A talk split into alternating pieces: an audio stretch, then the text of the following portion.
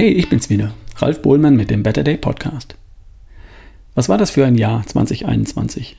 Für dich hoffentlich ein gutes, vielleicht sogar ein richtig gutes. Und wenn es kein so herausragendes Jahr war, dann hat es dich in jedem Fall erfahrener gemacht. Vielleicht hat es dich gelehrt, mit Widrigkeiten besser klarzukommen. Ich weiß zumindest, wie das nächste Jahr wird. Aufregend, spannend. Vermutlich wird es sogar großartig. Ich habe da so ein Gefühl. Ich habe mir was vorgenommen. Laufen lernen. Davon hatte ich ja schon erzählt. Mein Rückenmark ist durch eine Engstelle im Bereich der Brustwirbelsäule, sagen wir mal, beeinträchtigt. Durch das Rückenmark werden Signale vom Gehirn in alle Regionen des Körpers geschickt. Motorische Signale, die gehen vom Gehirn über das Rückenmark runter in den Körper, also unter anderem die Ansteuerung der Muskeln funktioniert so. Und sensorische Signale, die wandern vom Körper über das Rückenmark zurück hinauf zum Gehirn. Also alles, was man spürt, fühlt. Heiß, kalt, warm, Druck und so weiter. Bei mir sind die Beine betroffen. Die mit Motorik, die funktioniert soweit. Ich kann alles ansteuern. Was aber sehr beeinträchtigt ist, das ist die Sensorik.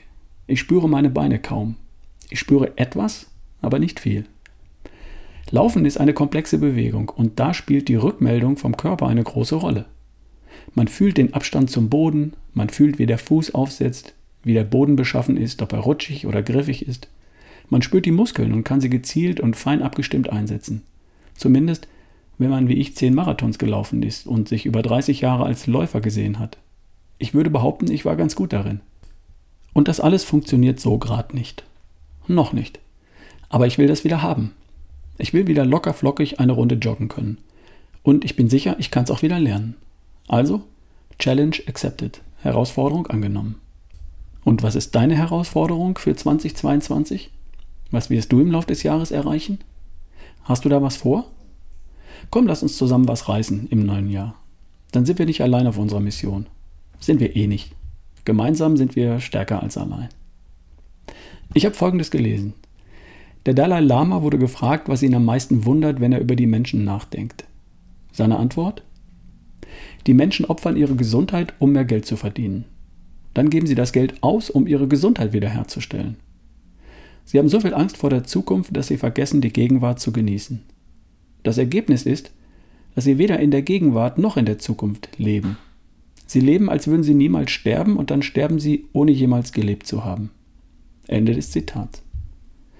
Das trifft sicher nicht für jeden zu. Und ein Fünkchen Wahrheit ist schon dran. Lass uns unsere Gesundheit nicht opfern, während wir unsere Ziele erreichen. Es geht beides.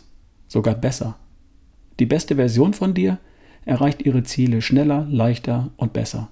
Sonst wäre es ja nicht die beste Version von dir. Und lass uns keine Angst vor der Zukunft haben.